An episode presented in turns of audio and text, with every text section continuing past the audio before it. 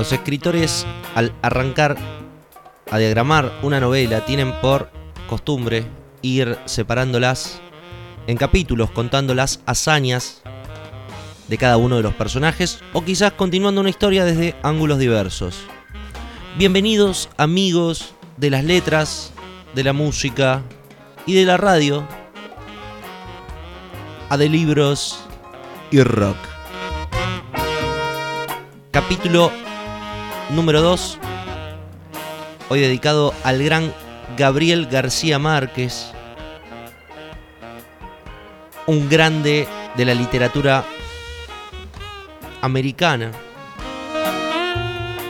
que a decir verdad me costó un montón estar en este momento acá haciendo este programa, que por cierto pertenece al gran espacio que nos brinda Studio Nuna y como contenido exclusivo de espacio 15 centavos. Podés escuchar las cosas que tenemos ahí desde Spotify directamente, busca espacio 15 centavos y vas a ver muchos programas que, entre ellos este, saliendo en vivo por studionuna.com.ar. Como te contaba, el capítulo anterior, capítulo 1, quizás tuvo una tuvo una buena repercusión, por eso hay un capítulo 2, quiero contarte.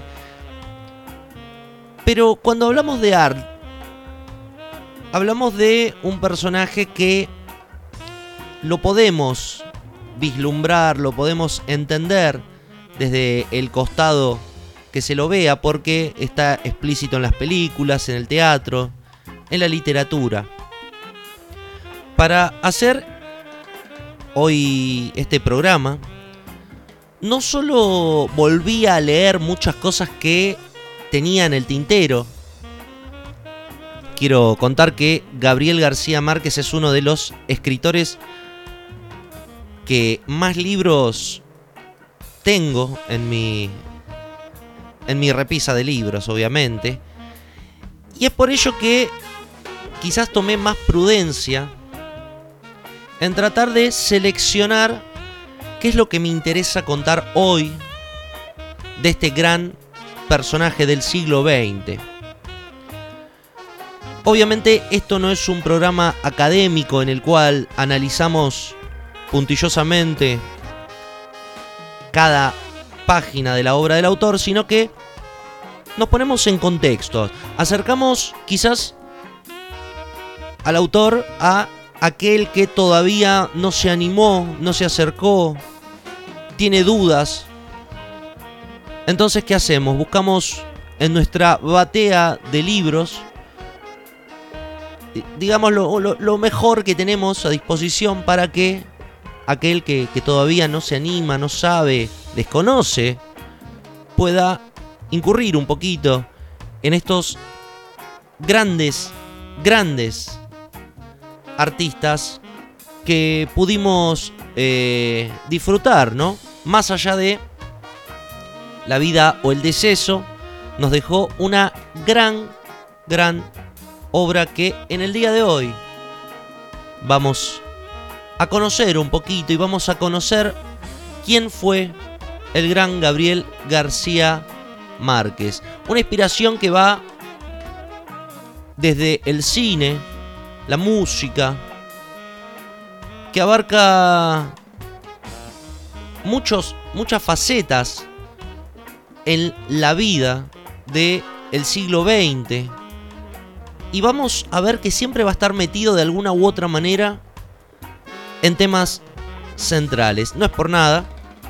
Tuvo una, una vida bastante interesante. Señoras y señores, esto es de libros y rock bienvenidos a todos. Me gusta repetir las cosas. El programa anterior recibí muy buenas críticas y claro, la que era evidente. El programa anterior pasamos mucho jazz. Entonces me decían, ¿y qué tiene de rock? ¿Qué tiene de rock? No tiene nada de rock. Y bueno, qué sé yo, es esa analogía. Mira, uno de los mejores bateristas de jazz, un gran baterista de jazz, es uno de los mejores bateristas del mundo de una de las bandas más grandes del rock. Otro que Charlie Watts. Así que el jazz, el rock, como un estilo de vida, como una ruptura total, como ese, esa roca que baja cuesta abajo, llevándose todo por delante. El jazz también lo tiene y no hubiera existido el rock sin el jazz también. Así que los más fundamentalistas, no me critiquen, no, no salten a la yugular. Hoy va a haber rock. No sé si del agrado de todos, pero va a haber rock. Estamos en vivo en Studio Nuna y también nos podés escuchar en espacio 15 centavos. Hoy vamos a hablar de Gabriel García Márquez. Me gusta la música jazz porque te acompaña a no distraerte, ¿no? De, de, de la, del relato que voy a hacer a continuación. Todo va a comenzar así, digamos, un antes y después, el 6 de marzo de 1927. No es un dato que tenga mucha relevancia, pero sí va a tener relevancia la forma en que se va a llevar a cabo. Sus padres, eh, que, que luego van a servir de inspiración tiempo después, ¿no? Cuando ya está consagrado y se dedica directamente a la literatura, en una de sus novelas más conocidas que en la última era como El amor en tiempos de cólera, esta cuestión de a los Romeo y Julieta dar todo, vencer las adversidades por conseguir un amor. Pero antes que suceda todo esto, decimos que tras el nacimiento de Gabriel, los padres deciden dejarlo en la casa de sus abuelos. El padre farmacéutico se va a buscar trabajo a otros lugares y él se queda quizás en el centro de lo que va a ser toda su historia literaria, que es un humilde departamento, un humilde barrio en un departamento llamado Magdalena, el lugar tan, tan esencial en la historia de, de las novelas, va a ser Aracataca, y qué tiempo después vamos a conocer con el nombre de Macondo, pero no me voy a adelantar a esto. Vamos paso por paso. El joven Gabriel se cría con sus abuelos, su abuela que lo introduce en el mundo esotérico de la interpretación de los sueños, que es una gran una gran cuentacuentos, más esta tradición que, que se va a emplear en, en los sectores agrícolas. Y su abuelo, bueno, su abuelo el coronel Nicolás Márquez, quien haya batallado en la guerra de los 100 días. Te voy a contar que Colombia es un territorio que hacia, hacia estas épocas atraviesa sendas guerras internas, civiles, entre ideas liberales, conservadoras. Incluso esta guerra, la guerra de los mil días, justamente, eh, tuvo una trascendencia en la cual participó Guatemala, Nicaragua, Ecuador, que obviamente causó inestabilidad, causó bajas y que le acercó a, a, Gabriel la historia de su abuelo que siempre le contaba historias referidas a este a este suceso. Su abuelo también en su joven en su joven formación lo, lo acercó a algo que va a ser fundamental en la mente del este niño, de este niño que observa, tiene los cuentos de su abuela y va a adquirir el cine. A los cuatro años, su abuelo lo lleva al cine por primera vez. Tengamos en cuenta que estamos en los albores de los años 30, con todo lo que ello implica, ¿no? Esto lo volvió loco. Otra de las cosas que va a ver como un hecho totalmente fuera de lo normal son las barras de hielo. No existían las heladeras y la gente compraba barras de hielo para conservar su comida. Y esto le daba, le propiciaba esa curiosidad de cómo, cómo conservar, cómo transformar el agua, esta, esta magia, esta transformación que luego después va a volcar en, en toda su prosa. Estamos hablando del gran Gabriel García Márquez, un escritor que tiene una obra inmensa, gran cantidad de libros, y que está enmarcado dentro de un contexto llamado realismo mágico, en el cual el realismo mágico por, por esencia tiene un interés de mostrar lo irreal o lo extraño como algo cotidiano y común. De ahí la prosa de la fábula, del cuento, para en, esta, en este juego sobre lo cierto o lo mítico, entrever sucesos que están ocurriendo en América Latina. El realismo mágico tiene una, una, expresión bastante arraigada más o menos en los años 60, con las literaturas de Juan Rulfo, por ejemplo, con eh, Vargas Llosa. Encontramos en el realismo mágico bueno, obviamente las clásicas eh, de Miguel Ángel Asturias, ¿no? Eh, hay muchos exponentes, no me quiero ir mucho, pero que desenvuelven la trágica historia, trágica y triste historia de América Latina, el continente saqueado en primer lugar por los españoles y luego por el imperio del enclave de Estados Unidos, ¿no? América para los americanos. Estas cuestiones latifundistas del sometimiento, de siempre mantener el orden a fuerza de terror y de los gobiernos que se perpetuaron en el poder, gobiernos que mantuvieron tradiciones coloniales, perpetuando su familia, y considerándose autoridades supremas sobre todas las personas, una moneda cotidiana en Centroamérica y más en este tiempo. Este es todo el contexto en el cual se, lleva la, eh, la vida, la infancia del pequeño Gabriel Márquez.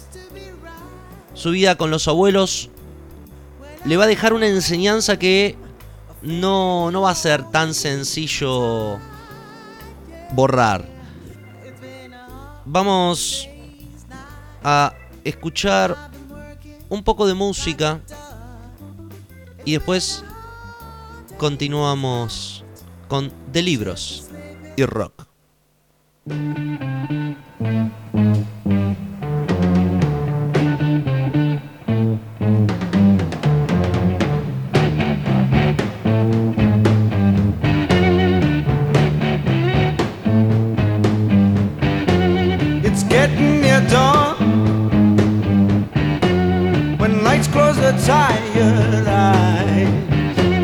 I'll soon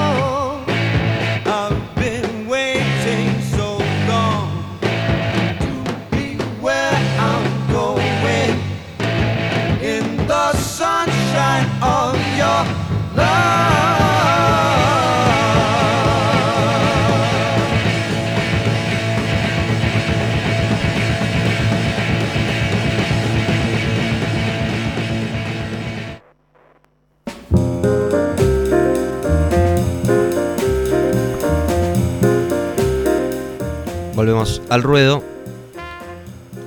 Te estaba contando un poquito de, la vida de Gabriel García Márquez. Estuvimos viendo un poco su niñez.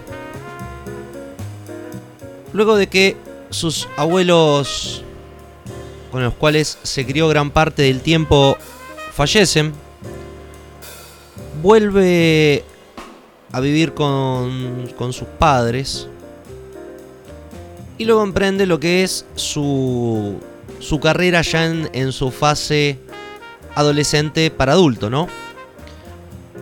Acá va a haber un hecho trascendental que va a marcar totalmente ya el pensamiento de, de este muchacho, que es conocer en la facultad, que se va a hacer muy amigo incluso, de Camilo Torres Restrepo. Camilo Torres Restrepo es una de las figuras más audaces de Colombia. Un cura, hoy considerado curas del tercer mundo, que termina abandonando el sacerdocio para dedicarse exclusivamente a las acciones revolucionarias. Los curas del tercer mundo son una, agrupación de curas de América Latina, de África, que tienen esta visión sobre el papel de la iglesia, que es totalmente opuesto a vivir en un palacio rodeado de oro y opulencia, sino más bien estar con la gente que, necesita.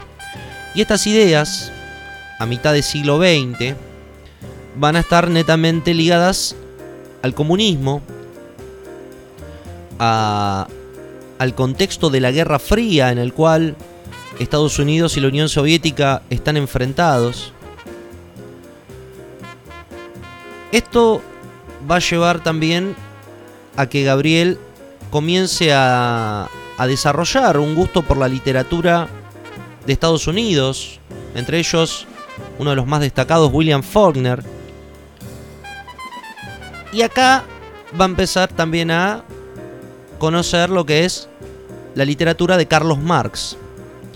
Quizás por acá viene el análisis de las obras de Gabriel García Márquez, que me gustaría detenerme porque hay algo que él no abandona nunca más allá del relato, que es la descripción cuasi exacta de la sociedad, de los hechos coyunturales, porque si bien mezcla ficción, también está usando realidad, realidad coyuntural, es decir, que ocurre fuera de, del ámbito de su cuento. Y por sobre toda la cosa, no se olvida de la economía. La economía es, creo que si mirás detalladamente la, algunos de los primeros cuentos, novelas, como El coronel no tiene quien le escriba, La hojarasca, y bueno, el más grande, 100 años de soledad, vas a ver que siempre los personajes van a atravesar momentos que van a estar condicionados por la economía del momento. Todos los cambios que se van dando, siempre el, el- eje central es que la persona está esperando algo, no tiene plata, en algún momento va a recibir o está en la miseria total. Justamente la literatura de Carlos Marx es un gran puntapié para que él promulgue estas ideas que tiene sobre la izquierda. Y esto lo va a colocar siempre en esta primer profesión que no va a abandonar nunca y que va a ir perfeccionando a lo largo del tiempo, que es el periodismo. Antes de llegar al periodismo, él estudió derecho, incluso fue alumno de uno de los presidentes de Colombia tiempo después. No, no le interesaba el derecho, así que consigue trabajo como columnista en el periódico El Universal de Colombia. Quizás ese es el motor por el cual él comienza a desarrollar esta prosa deliciosa.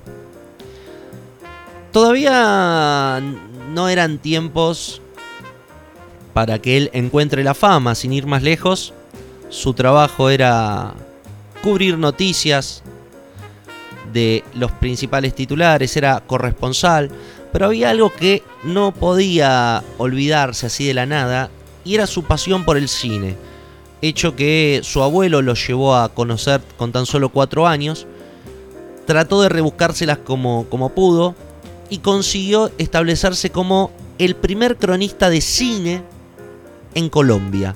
No solo en Colombia, sino que también hacía colaboraciones con otros periódicos de México e incluso llegó a convencer a los directivos que comiencen a pagarle para que vaya a cubrir los festivales de cine que se hacían en otros lugares. De esa manera conoce París, conoce Hungría, conoce bastantes lugares importantes de Europa y también tiene la suerte de codearse con una intelectualidad de izquierda que se juntaban en un lugar llamado Barranquilla, conocidos como el Grupo de Barranquilla, que era una tertulia intelectual en la cual cada vez iban plasmando más estas ideas de cambio.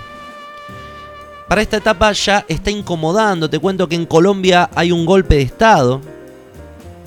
La dictadura de Gustavo Pinilla. Estas dictaduras que se encarnan y cuesta un montonazo sacarlas. Y que sirven más que nada como gobiernos titres de alguna potencia que está haciendo verdaderos negocios. Pero que nada van a dejar porque bueno, no importa. Así que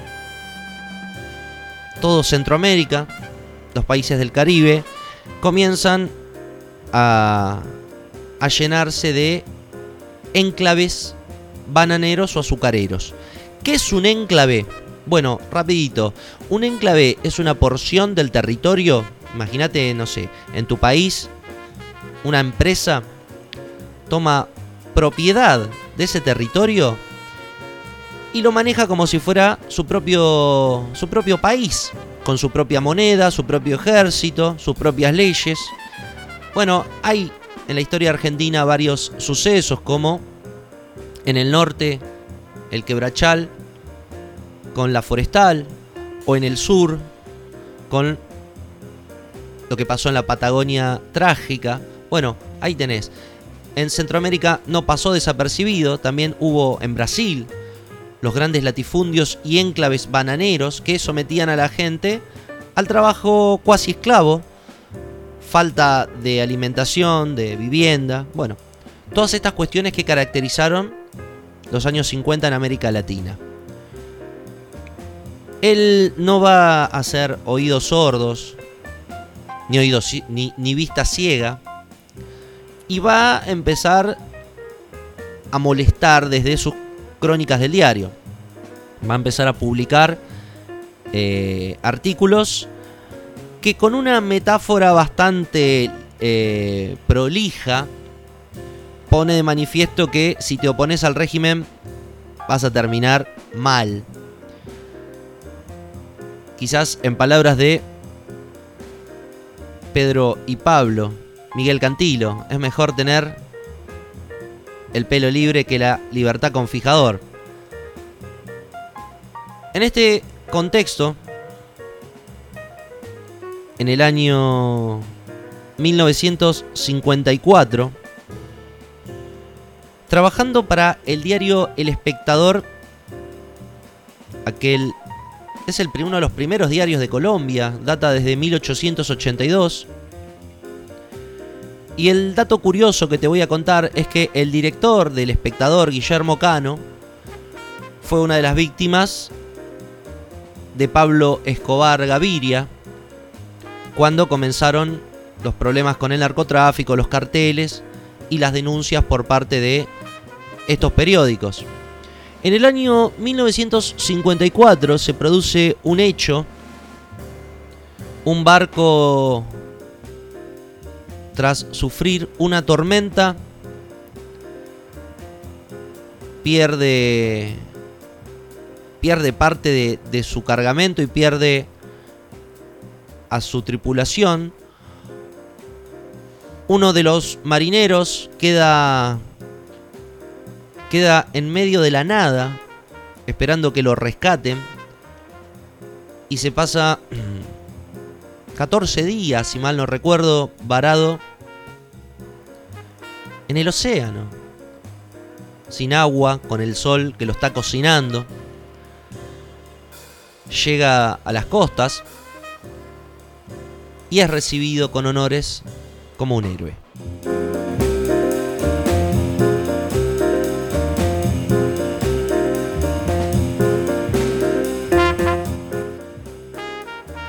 Siguiendo esta cuestión del periodista inquisidor, que no se queda quieto, que, que cuestiona esta vieja escuela que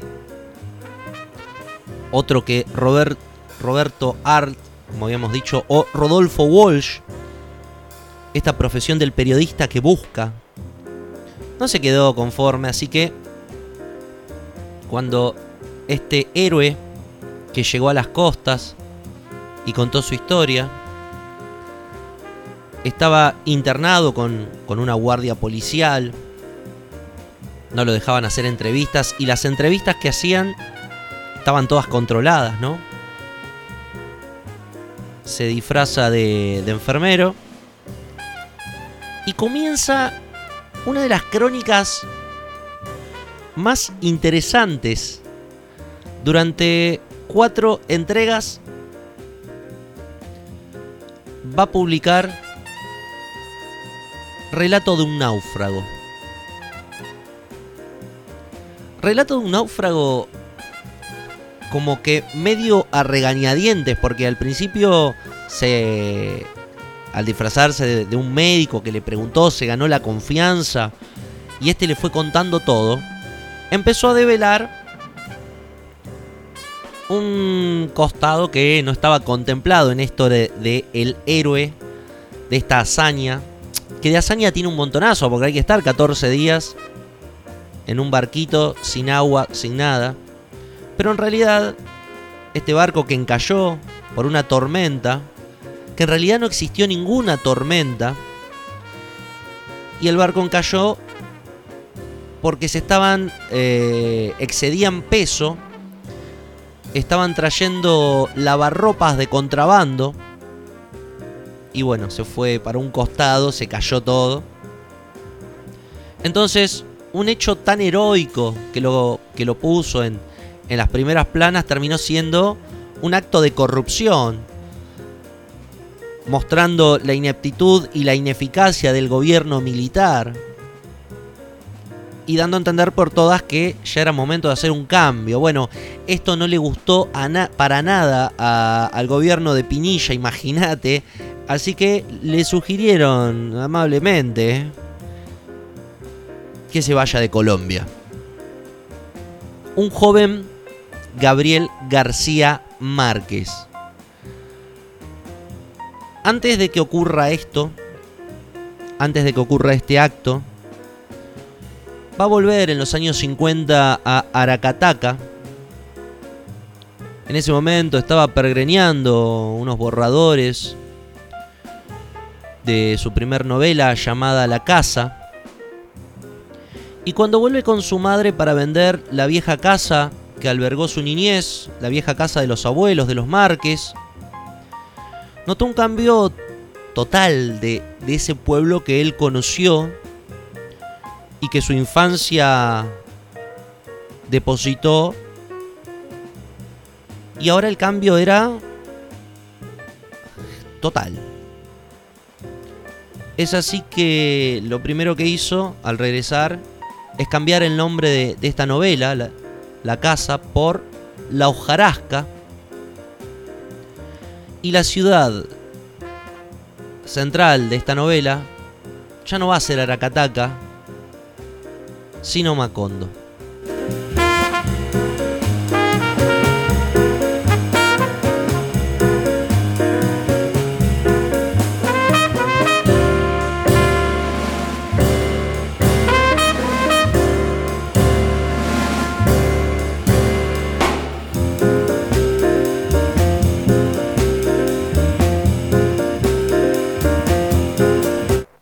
Estamos en vivo de libros y rock.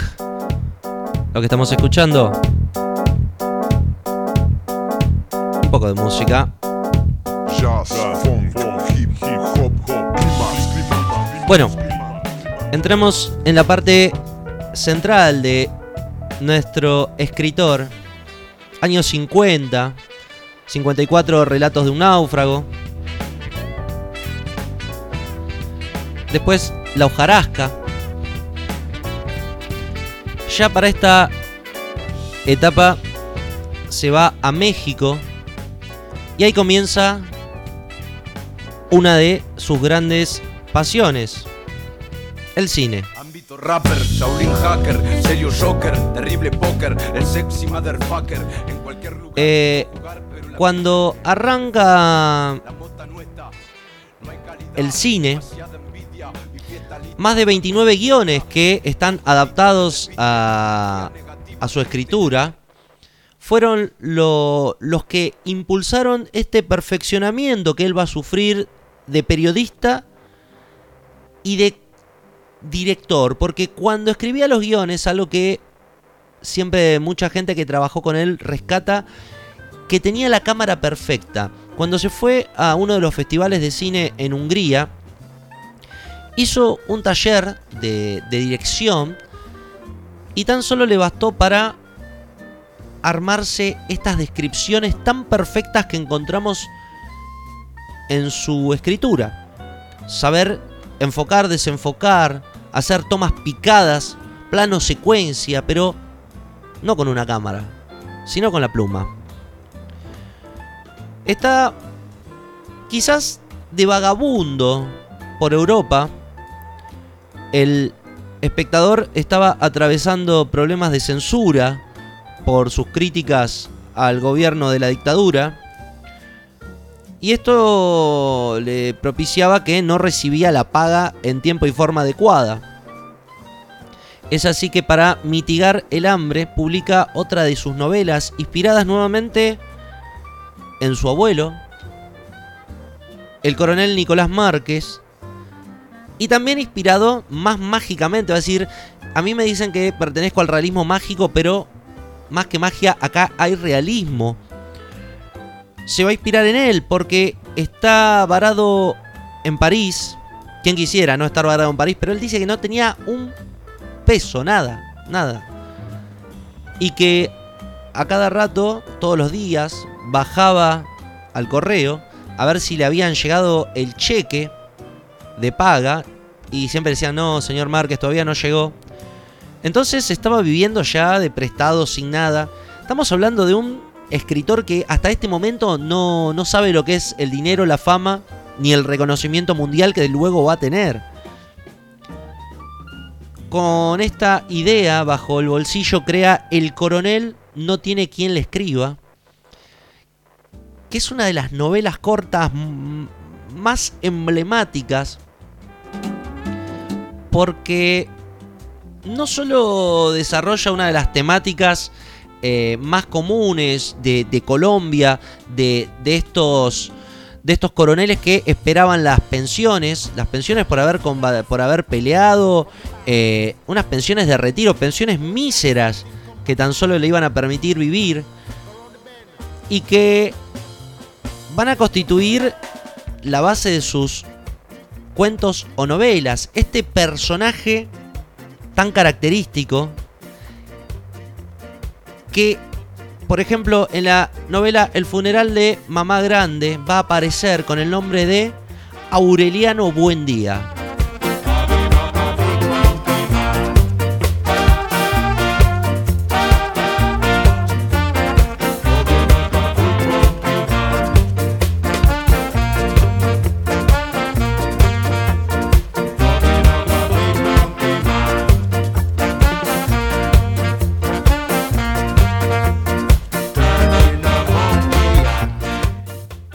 Me pone la piel de gallina. Yo cuando menciono Aureliano Buendía realmente se me pone la piel de gallina porque es uno de los personajes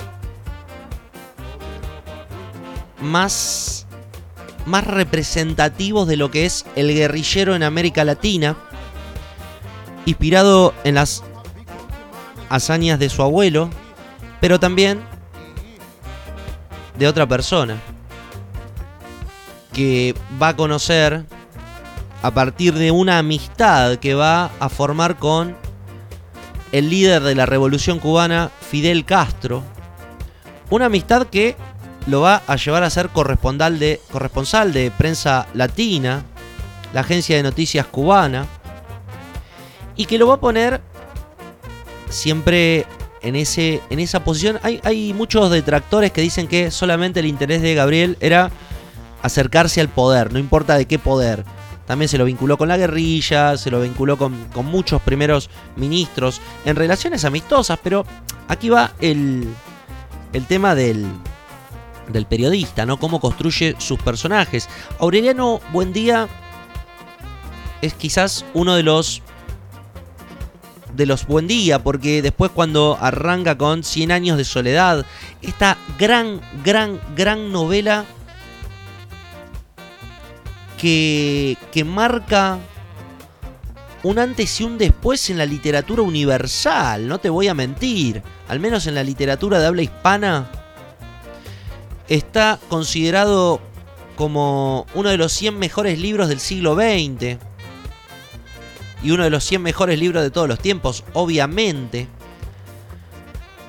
Es un libro que va a sacar recién en el año 67, pero que ya venía escribiendo, que ya veníamos sabiendo un poquito de las andanzas de Macondo, de la familia Buendía.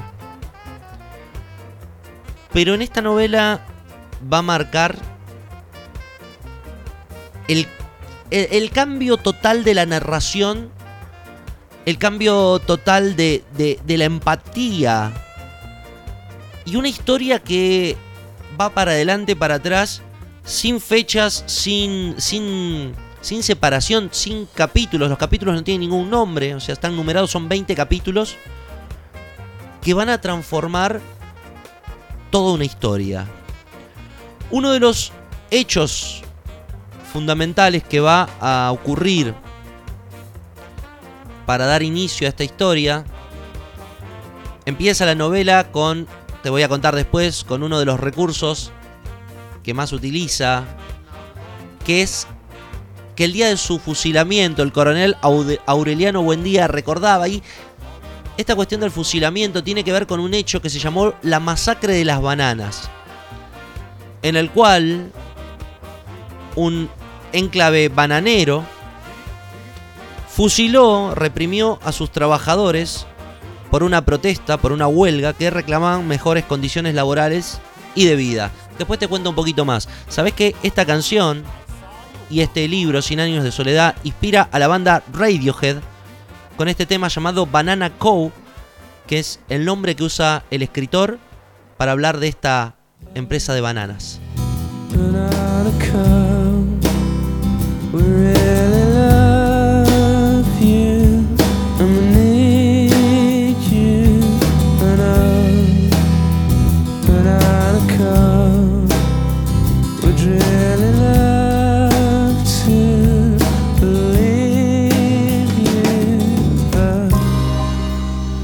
everything's underground. We gotta dig it up some.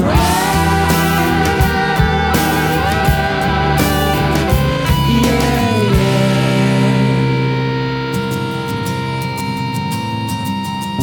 yeah. She said no go. She said she'd like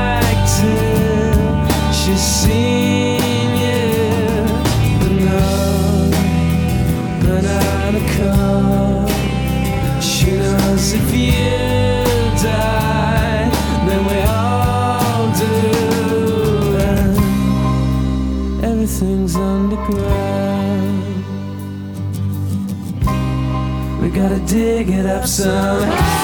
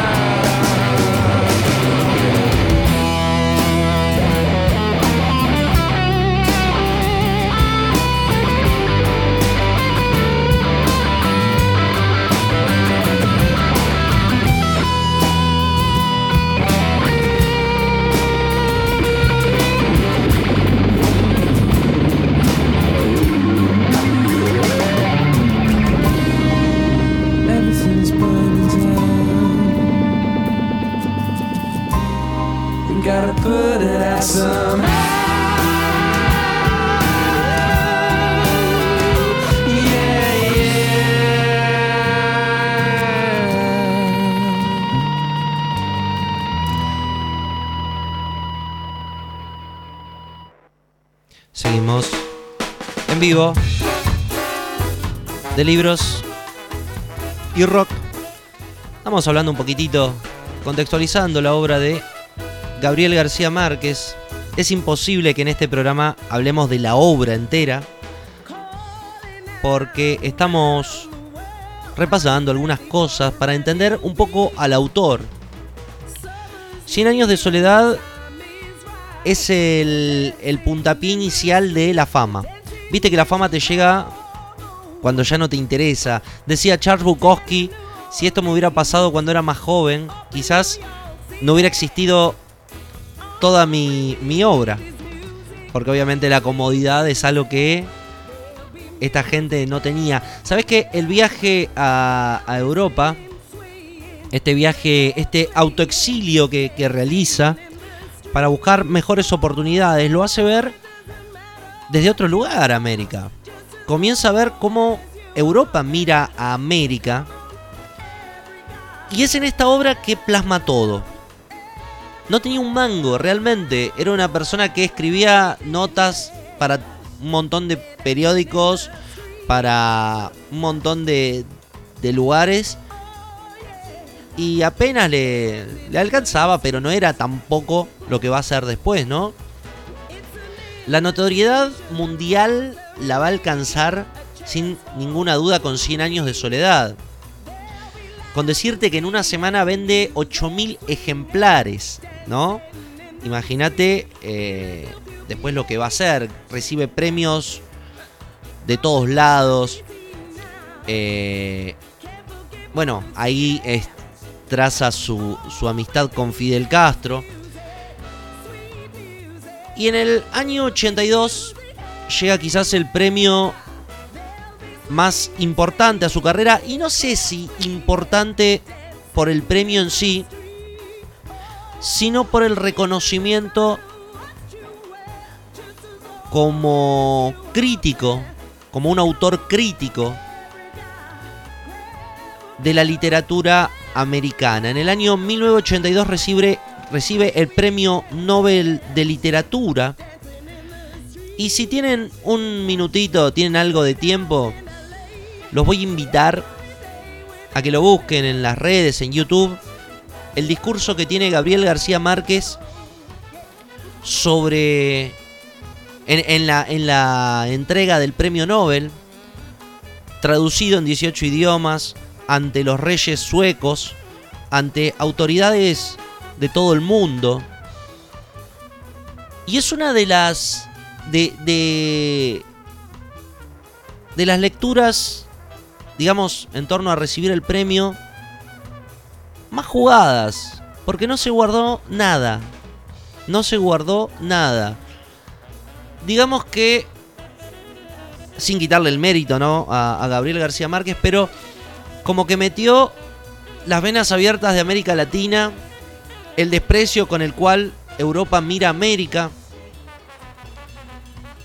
Y se los decía con tanta altura, tanta altura, que, que es muy, muy bueno verlo. Lo recomiendo que lo busquen, el discurso que da en la asunción del premio Nobel. Y esto va a marcar la base de su escritura. Situaciones que son, ponele, mágicas, que son míticas, situaciones insólitas. En 100 años de soledad va a contar la historia de un pueblo, bueno, Macondo obviamente, llamado así por los árboles, esa es la explicación que él va a dar la gran cantidad de árboles que crecían los macondos, va a contar la historia de un pueblo, la historia de una descendencia, de una familia, de la gente que vivía alrededor de esa familia, va a contar la historia de este general, este, este revolucionario, que no le interesa otra cosa que el cambio, llevar la revolución como como los que la historia supo tener. Y nos va a contar un mundo mágico en el cual todo puede pasar si uno cree en la magia. La novela es una de las mejores en su forma de escritura y en su relato. Y aparte es una obra totalmente catárquica, en la cual seguramente alguna enseñanza, alguna algún cuestionamiento te vas a hacer porque como todo gran escritor no se olvida que lo está leyendo la gente y siempre juega con ese con ese guiño, convengamos también la época. Estamos en vivo de libros y rock. No vamos a hablar to- todo de toda la obra de Gabriel, obviamente. Estamos punteando algunas cosas. Entre las producciones que, tuvo en su haber, bueno, intervino en el cine, en la redacción de numerosos guiones, muchos premiados. Uno de, de los relatos, bueno, que va a marcar también el antes y un después de- del relato, Crónica de una muerte anunciada, que ahí, bueno, ya vamos a ver que tiene una particularidad. Si vos te pones a pensar, así como arranca 100 años de soledad, así como arranca Crónica de una muerte anunciada, también va a anunciar que es un gran admirador de Frank Kafka. Es más, él mismo lo va a decir cuando leyó la Metamorfosis y vio que una novela arranca por el final contando ya el nudo de la esencia, ¿no? Gregorio Samsa amanece en la cama convertido en un insecto. Y por ejemplo, en Crónica de una muerte anunciada vemos que Gregorio... eh, Gregorio Samsa, sí. Ya sabe que... O es el único que no sabe que van a matar. No se llamaba Gregorio Samsa, ahora lo voy a buscar. Hay un, un dato que perdí. Bueno, pero el protagonista sabe que lo van a matar. Es el único que no sabe, perdón, que lo van a matar. Y vos sabés que la novela ya, ya sabés cómo va a terminar. Pero te querés meter, querés ahí, eh, ¿qué pasó? Tratar de avisarle, buscar las pistas, ver dónde se desenlaza el hecho y no llega y no llega. Y te vas a convertir en un testigo presencial de un acto que todo el mundo podría haber evitado. Creo que es una de las mejores veces que leí algo y se me puso la piel de gallina tratando de gritarle al, al protagonista que, que corra. Crónica de una muerte anunciada va a ser llevada al cine como relato de un náufrago, como el amor en tiempos de cólera. Dicen que estaban por firmar, dicen, 100 años de soledad. Sería muy una, una, un- una apuesta bastante interesante porque hay que llevar adelante tamaña obra, ¿no? Estamos en vivo de música, de música, de música ligera, de libros y rock. Vamos a escuchar un tema y ya vamos a ir llegando al final hasta el próximo capítulo, pero todavía falta un poquito.